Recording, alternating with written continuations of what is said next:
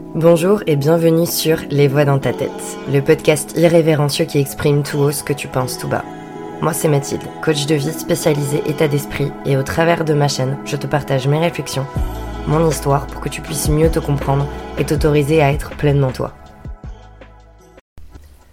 Aujourd'hui je vais te parler d'amour. Et j'ai décidé que tous les 5 épisodes je te ferai un focus spécial amour pour changer un peu de ce que j'aborde d'habitude et aussi, surtout, parce que c'est un sujet qui me passionne et sur lequel j'ai beaucoup travaillé. Je pense que tu as dû le voir, mais on parle beaucoup de dépendance affective sur les réseaux et en règle générale, on entend beaucoup parler de, de ce concept-là, de dépendance affective, et comme quoi les gens peuvent tomber un peu dans les travers, et c'est ça qui peut pourrir un petit peu les relations et expliquer la reproduction de beaucoup de nos schémas. Pour le coup, moi, j'avais envie de te parler d'indépendance affective. On n'en parle pas, mais tu vas voir qu'elle est bien présente aussi. C'est une conséquence notamment de la dépendance affective, mais je vais t'exposer un petit peu ma réflexion et mon travail sur le sujet, qui ont d'ailleurs commencé par rapport à ce que j'ai vécu, et qui s'est poursuivi quand en coaching je me suis rendu compte qu'en fait il y avait beaucoup de gens qui pouvaient s'enfermer dans cette indépendance affective. Donc moi, ce que j'appelle indépendance affective, c'est le fait de dire qu'on a besoin de personne. Et souvent, ça se traduit par un ⁇ moi, je suis très bien seule ⁇ Et franchement, toute ma vie, j'étais aux antipodes de ça. Si tu m'avais parlé de ça il y a 10 ans, ce truc d'être très bien seule, je t'aurais dit ⁇ mais tu délires en fait !⁇ J'ai toujours été une amoureuse de l'amour. Franchement, aussi loin que je me souvienne, j'avais des amoureux, j'étais tout le temps attirée par les garçons, c'était un truc de fou. Et aussi parce que j'ai eu la chance de grandir dans un foyer rempli d'amour, avec un modèle de parents qui s'aimaient très fort. Pour le coup, moi je pouvais pas concevoir l'idée d'être bien seule. J'ai jamais eu de problème avec la solitude, mais pour moi, la vie, le temps, est beaucoup plus précieux quand on la partage avec les gens qu'on aime. Enfin, c'était ma vision. Et je croyais aussi très fort à l'idée qu'on pouvait aimer quelqu'un toute notre vie. Et si tant est qu'évidemment c'était dans nos tripes et qu'on entretenait cette relation par de la communication, des compromis, blablabla, tu connais l'histoire des films d'amour hein, qu'on nous met dans la tête depuis qu'on est gamin. Mais en fait, mon histoire, c'est que très jeune, j'ai littéralement craqué pour un garçon. Mais celui-là, il était différent des autres. C'est-à-dire que, au moment où je l'ai vu, c'était comme si je lui appartenais. J'avais 13 ans à l'époque. Je me souviens comme si c'était hier de ta première fois que je l'ai vu. Et je me disais, mais en fait, c'est l'amour de ma vie. Et à partir de ce jour, ça a duré 14 ans. Alors, non. Je t'arrête tout de suite, notre relation n'a pas duré 14 ans. Nos parents se connaissaient, donc en fait on se retrouvait les étés. Souvent on se voyait, donc quand on était jeune et qu'on partait en vacances avec nos, nos parents, on arrivait à se voir. Mais on se cherchait et à chaque fois il y en avait un des deux qui était en couple, donc finalement ça n'allait pas plus loin.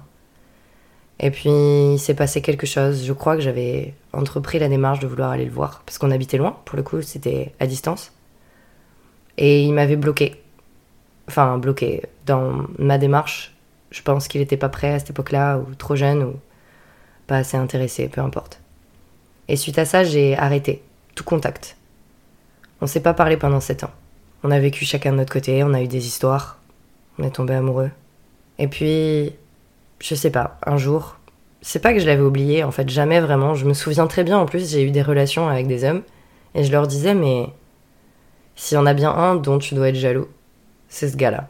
Mais une chance pour toi, il habite beaucoup trop loin et ça se passera jamais entre lui et moi. Et, je, je te jure, je disais ça comme ça, c'était, c'était un peu.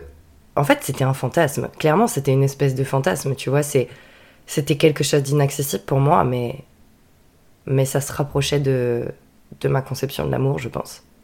Et donc un fameux jour, ou plutôt un fameux soir. Pour te la faire courte, il y a eu une soirée, une photo, un message, plusieurs messages. Et puis, j'ai passé un week-end chez lui. Et ça y est, j'étais foudroyée à nouveau. Sauf que cette fois-ci, on était adultes et en capacité de vivre notre histoire. Donc il a fallu ce week-end-là et en fait, on s'est plus jamais quitté.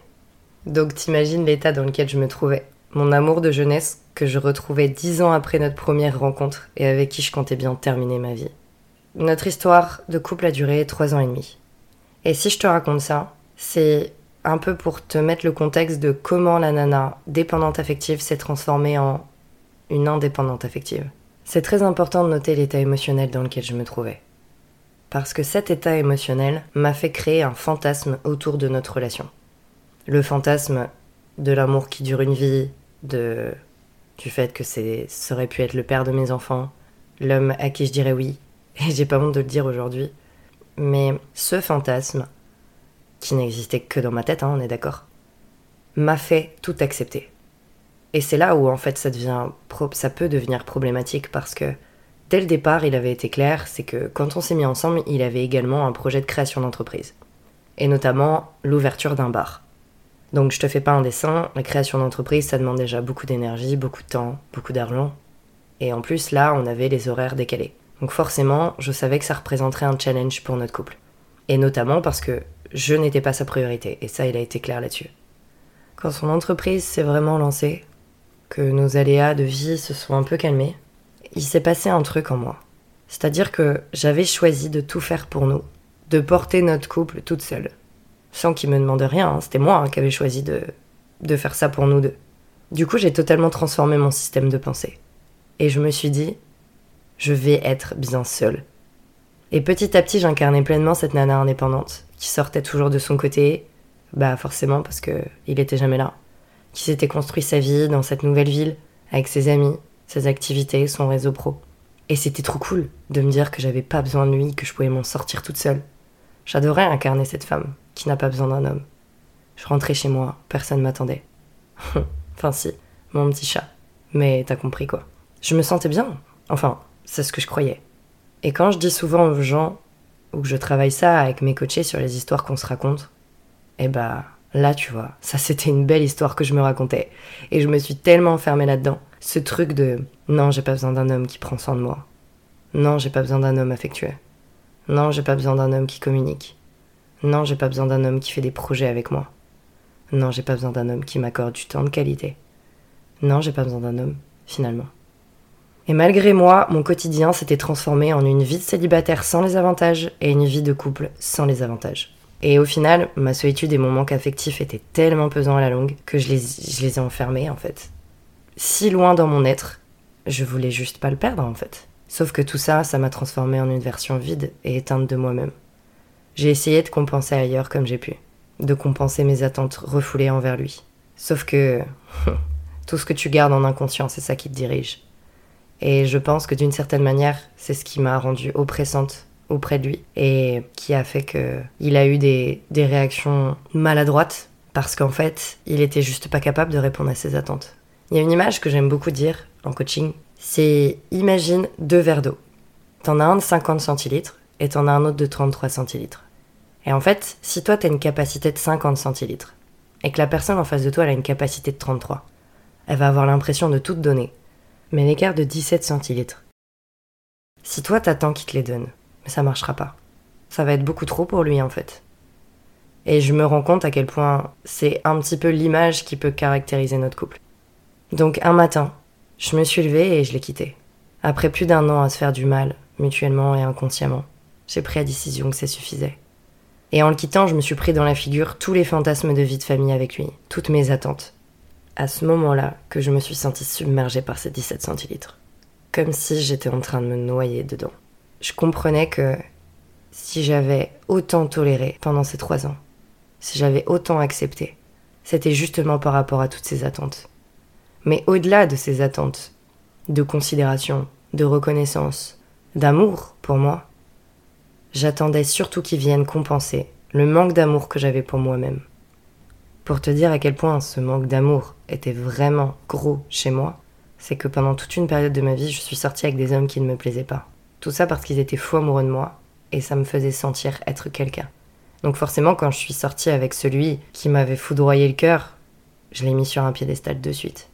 Et je me suis sentie constamment en infériorité. Donc j'avais l'impression que je devais toujours en faire plus, toujours donner plus. Sauf qu'encore une fois, c'est moi qui l'inondais cette fois-ci avec mes 17 centilitres supplémentaires. La leçon que j'ai apprise, une fois que je me suis remise de tout ça, de ce deuil que j'ai fait, de, de ce fantasme, parce que c'est même pas le deuil de la relation que j'ai fait, c'est vraiment le deuil du fantasme que j'avais sur un nous, sur une histoire d'amour idyllique, qui peut durer toujours, etc. Enfin, bref.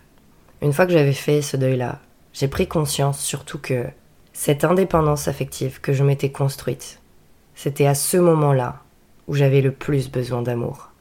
Donc en fait, j'ai compris que mon indépendance affective était juste le masque pour me protéger de ma dépendance affective parce que je sentais que si je la laissais venir, elle allait être beaucoup trop puissante.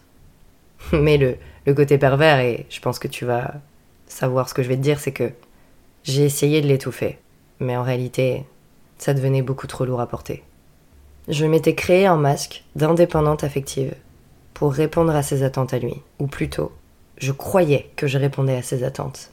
Parce que je me souviens très bien du, nombre incalculable de discussions qu'on a eues qui tournaient toujours autour de la même chose. Et en fait, j'ai très vite réalisé que j'ai jamais été moi-même avec lui. J'ai essayé de jouer le rôle de la petite amie parfaite, de la femme du chef d'entreprise, qui est patiente, qui est présente, qui est dévouée, enfin, tu vois, tout ce genre de bullshit là. Mais en fait, il m'a jamais demandé de faire ça.